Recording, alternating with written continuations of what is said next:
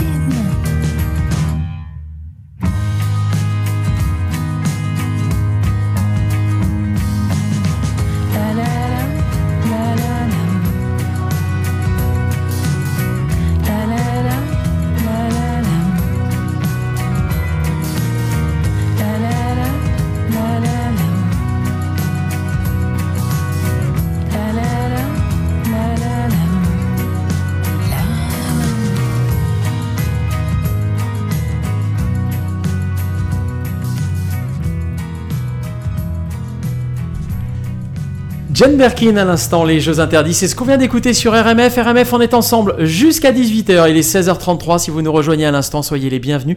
On passe l'après-midi ensemble, comme tous les vendredis, n'est-ce pas, Delphine? Oui, et on la passe avec Cécile, qui est spécialiste, Cécile Lézartic-Chartier, qui est spécialiste en interculturel. Et cette semaine, eh bien, euh, écoutons-la. Question d'ici. Bonjour à vous, chers auditeurs. Bonjour Delphine. Bonjour Julien. Toujours dans la thématique de novembre avec les livres, aujourd'hui deux ouvrages pour vous donner des idées de lecture, mais pourquoi pas des cadeaux de fin d'année. Le premier s'intitule Rien que le bruit assourdissant du silence de Valérie Garel aux éditions de La Pleine Lune. Le rendez-vous est au Musée des Beaux-Arts de Montréal. Il s'agit de la rencontre de deux protagonistes, Cassandra et Antoine, qui fréquentent tous deux très assidûment, sans se connaître, le Musée des Beaux-Arts et ses tableaux. La rencontre, au fil du temps, se passe dans les salles feutrées du musée.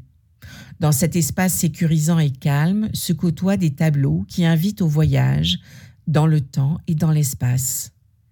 Grâce à Antoine qui imagine et partage à Cassandra l'histoire des personnages imaginaires des tableaux, nous allons voyager en rentrant dans les œuvres de Benjamin Constant, Pissarro, Matisse, Degas ou d'un artiste anonyme.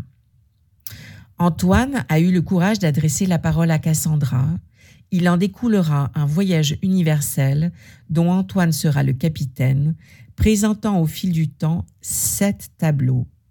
Sept contes qui témoignent du destin souvent terrible des personnages des tableaux captés à l'instant T de leur parcours. La narration et l'imaginaire d'Antoine tissent des univers qui font écho au drame intime que Cassandra et lui ont vécu, chacun dans sa vie. Mais pourquoi reste-t-elle ancrée dans son mutisme? Pourquoi Antoine continue-t-il à partager son imaginaire avec tant de délicatesse et de ténacité?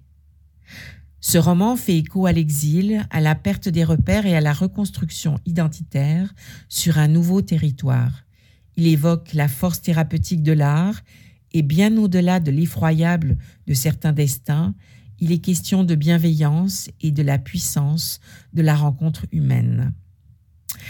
Il s'agit donc du livre Rien que le bruit assourdissant du silence de Valérie Garel, collection Plume aux éditions de la pleine lune.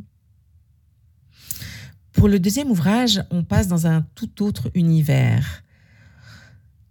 Le titre s'appelle On se perd toujours par accident de Léane Betasanisake Simpson. L'autrice, écrivaine, musicienne, membre de la communauté autochtone Mishasajig Nishnaberg, je suis vraiment désolée pour la prononciation, est une des figures de proue du mouvement de la résurgence autochtone au Canada. Elle est également autrice de Cartographie de l'amour décolonial, paru en 2018. On se perd toujours par accident et traduit de l'anglais par Ariane Desrochers et Natacha Canapé-Fontaine. C'est un recueil engagé. L'autrice utilise sa puissance littéraire comme un outil d'intervention décoloniale. Grâce à son écriture à la fois poétique et provocante, elle incarne une réalité décolonisée qui résiste au discours dominant et échappe aux catégorisations consacrées. Pour être franche, le livre peut déstabiliser, mais il nous amène à regarder autrement, avec des formes brèves, inédites, du conte autochtone à la musique, de la science-fiction au réalisme contemporain. C'est une voix poétique qui porte le récit. C'est cru, c'est doux, c'est décalé, un livre à s'offrir ou à offrir. On se perd toujours par accident, de Léane Betasamosake Simpson aux éditions Mémoire d'Encrier. Et je voulais finir cette chronique par un extrait de ce livre. Se perdre par accident. Prête l'oreille au rythme hésitant. Assieds-toi à l'orée des arbres. Désamorce les mécanismes de défense. Proscrit le conditionnel du verbe devoir. C'était la chronique Question d'ici. C'était votre émission Le RMF, Radio Montréal France, sur les ondes du CIB.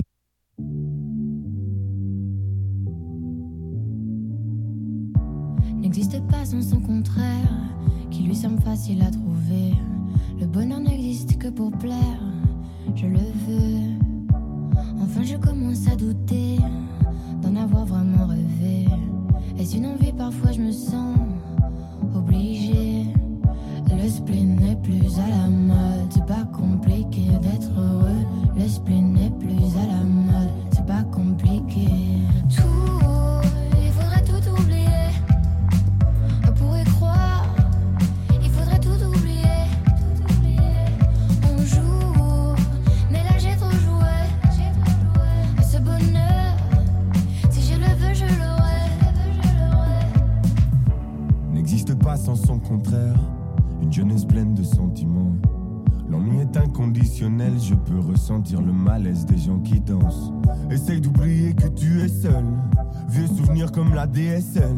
Et si tout le monde t'a délaissé, ça s'est passé après les sols. Il faudrait tout oublier. Pour y croire, il faudrait tout oublier. On joue, mais là j'ai trop joué. Ce bonheur, si je le veux, je l'aurai. Le spin n'est plus à la mode, c'est pas compliqué d'être heureux. Le spin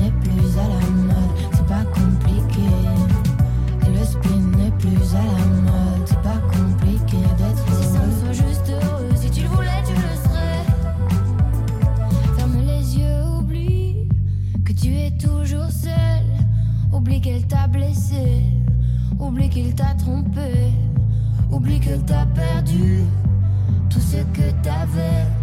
C'est simple, sois juste heureux, si tu le voulais, tu le serais. Tout, il faudrait tout oublier.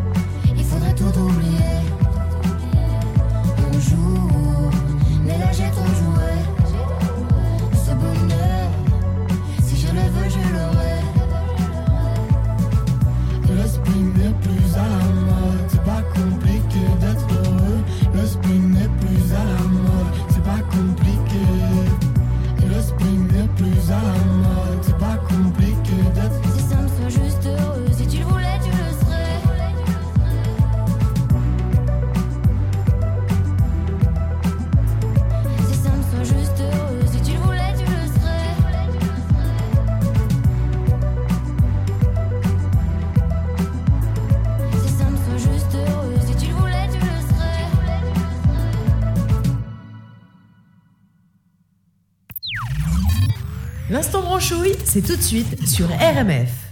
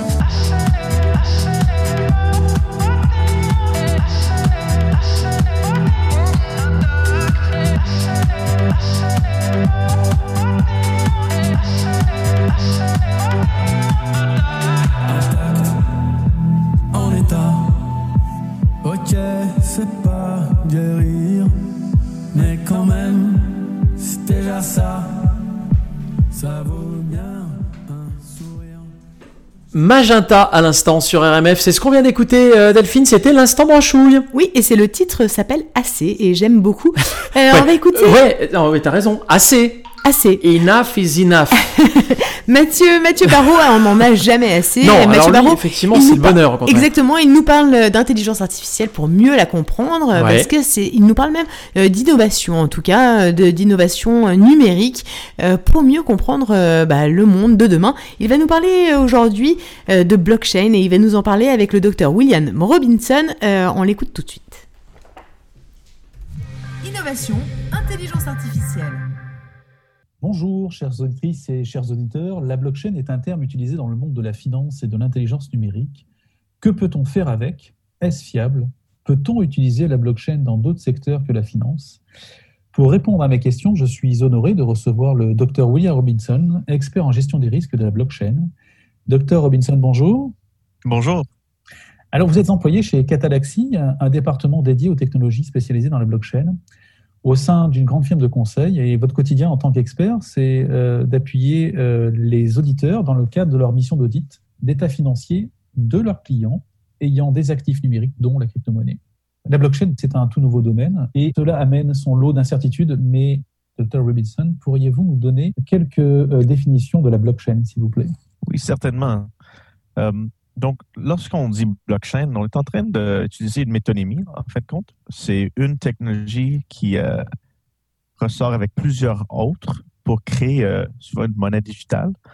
Mais une blockchain tout court, c'est euh, un registre décentralisé euh, où on a des blocs d'informations qui sont enchaînés par des empreintes. Donc, le bloc 2 a l'empreinte du bloc 1 à, à son sein. Donc, euh, le bloc 3 euh, fait référence au bloc 2, le bloc 4 fait référence au bloc 3. Et donc, la chaîne de blocs se fait en euh, faisant le lien entre des, des blocs d'informations. Donc, on, on superpose l'information, en fait, si je comprends bien. Oui, en, en anglais, on appelle ça un append only. Euh, Et, euh, et- et donc, ça, ça veut dire que grâce à la blockchain, en fait, on a un système de, de- de traçabilité intégré. Donc, oui, l'idée, c'est que lorsqu'on crée euh, une base de données comme une blockchain, euh, on, on va faire en sorte que tout peut seulement être ajouté, rien, rien peut s'enlever, se s'enlever. Donc, euh, le but ici, avec une crypto-monnaie, disons, c'est de tracer où est-ce que toute la monnaie est en tout temps. Donc, euh, pour être certain que la monnaie se crée jamais sans que tout le réseau est d'accord et que la monnaie ne se perd jamais sans que tout le réseau est d'accord. Euh, Mhm. Et donc, lorsque tu as un système de ajout seulement euh, sur une blockchain, euh, tu peux être certain de savoir où est-ce que tout euh, l'argent est. Et depuis combien de temps utilise-t-on cette, cette technologie? La blockchain date de 2009, euh, où est-ce que Satoshi Nakamoto, avec son papier blanc nommé Bitcoin, a, a sorti l'idée d'une blockchain.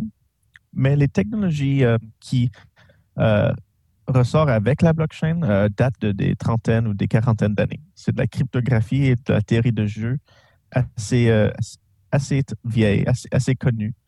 Euh, ce qui était intéressant avec la blockchain, c'était le rassemblissement de plusieurs technologies disparates. Quelles sont les, les utilisations concrètes de la blockchain que vous voyez émerger de nos jours? Donc, la, la plus grande en termes de dollars en ce moment, c'est l'acte de garder de la valeur. Donc, avant 2009, la, une des seules manières ou meilleures manières de garder la valeur de ton argent, c'était d'acheter de l'or. Donc, euh, si tu achetais comme un dollar de or il y a un an, ben, euh, ou je veux dire il y a 100 ans, elle va valoir encore à peu près un dollar. C'est pas comme aller dans la bourse. Si tu achètes euh, un dollar d'action dans la bourse il y a 100 ans, mais tu as des milliers, peut-être des millions de dollars aujourd'hui. Mais pour sauvegarder, pour retenir la valeur de tes actifs, mettre ton argent dans l'or, c'est ça la, la solution que les personnes en finance ont trouvée. Mais de plus en plus, dans les dernières années, euh, le Bitcoin remplace l'or comme place pour déposer ton argent pour qu'il puisse garder sa valeur. Euh, et donc, ça, c'est maintenant un marché de presque 200 milliards de dollars. Et on voit beaucoup d'intérêt dans ce domaine-là. Mais ce n'est pas vraiment intéressant comme utilité pour monsieur et madame tout le monde. Il n'y a pas, pas grand-chose à faire avec quelque chose qui juste garde de la valeur.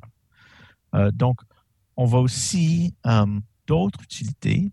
Une, c'est la tokenisation, comme je l'ai dit. Donc, la blockchain va commencer à représenter des objets réels et va faire en sorte que ces objets réels vont être euh, utilisables de manière automatique et sans friction et très rapide et transcontinentale. Donc, ça, c'est ça, c'est une. Et l'autre, c'est euh, ce qu'on appelle le DeFi, la décentralisation financière, ou Decentralized Finance.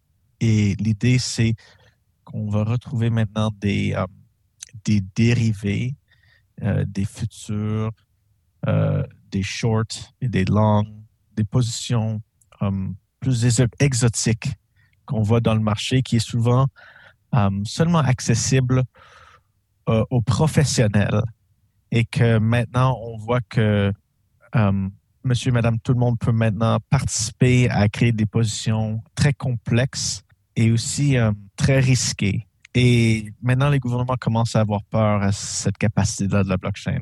Elle- devient de plus en plus comme un casino financier. Et donc, ça va être euh, le nouveau élan de, de protection du consommateur pour faire en sorte que les personnes ne vont pas perdre tout leur argent en faisant ça. Euh, donc, euh, nouveau marché décentralisé avec dérivés et tokenisation d'actifs réels Mhm. euh, et garde de valeur. Ça, c'est les, les trois plus grandes utilités de la blockchain en ce moment. Alors, Dr. Robinson, est-ce que vous euh, conseillez finalement euh, d'investir dans la crypto-monnaie? Wow. Je ne suis tout simplement pas qualifié ou en mesure de donner des conseils en investissement par rapport à la crypto-monnaie. Euh, ne prenez rien que je dis comme étant quelque chose de positif ou négatif. C'est vraiment à vous de faire vos recherches si vous êtes intéressé dans le domaine. Merci pour cette précision. Comment fonctionne la blockchain? La blockchain dépend d'une demi-douzaine de technologies, mais les deux plus importants et peut-être plus intéressants sont euh, les fonctions de hachage. Ça, c'est H-A-C-H-A-G-E. Et euh, la courbe elliptique. Euh, donc, ces, deux technologies-là sont difficiles à expliquer sur la radio et en un moment aussi petit que celui qu'on a, mais je suggérais à tous ceux qui sont curieux euh, de, avec une fonction de hachage, euh, des opportunités euh, pour ce que peut faire une blockchain deviennent de plus en plus claires. Donc, euh, c'est ça que je pousse tous ceux qui me parlent de blockchain de, de- de regarder. Ok, super. Donc, Docteur Robinson, est-ce que vous pourriez nous parler du potentiel de la blockchain, puisque on, on comprend bien son fonctionnement, mais jusqu'où cela pourrait aller? Je pense que un des morceaux de magie aussi que est difficile de, de prendre connaissance de ou de comme intégrer dans ton cerveau de manière où ça fait du sens, c'est que l'argent, lorsqu'elle est sur une blockchain, n'est plus un objet physique. Il n'y a plus un tierce partie qui doit parler à une autre tierce partie qui doit déplacer de l'argent dans une voûte à une autre à la fin de la journée lorsque tu fais une transaction. Oui, le PayPal, ça a de l'air digital. Oui, l'Interac. Mais lorsqu'on parle de Bitcoin ou d'Ethereum ou d'autres crypto-monnaies, lorsque je te donne de l'information, lorsque l'information quitte ma bouche et rentre à ton oreille, tu as maintenant de l'argent. C'est ça la, la magie que fait en sorte que la crypto-monnaie est beaucoup plus excitant qu'on qu'on le pense. Mais on pourrait s'imaginer que le, le- le monde du travail soit rémunéré que par la blockchain. Ah oui, et, et moi j'accepte. Euh, euh, euh, si jamais ma compagnie me paierait en, bloc- en crypto-monnaie, je l'accepterais parce que euh, je garde un petit morceau de mon portfolio en crypto-monnaie. Mais l'idée, c'est que lorsque c'est de l'information, tu peux faire des choses étranges comme tu peux streamer du- de l'argent. Comme la manière dont tu streams Netflix, tu pourrais payer ton loyer à la seconde près. Tu pourrais être payé à la seconde près.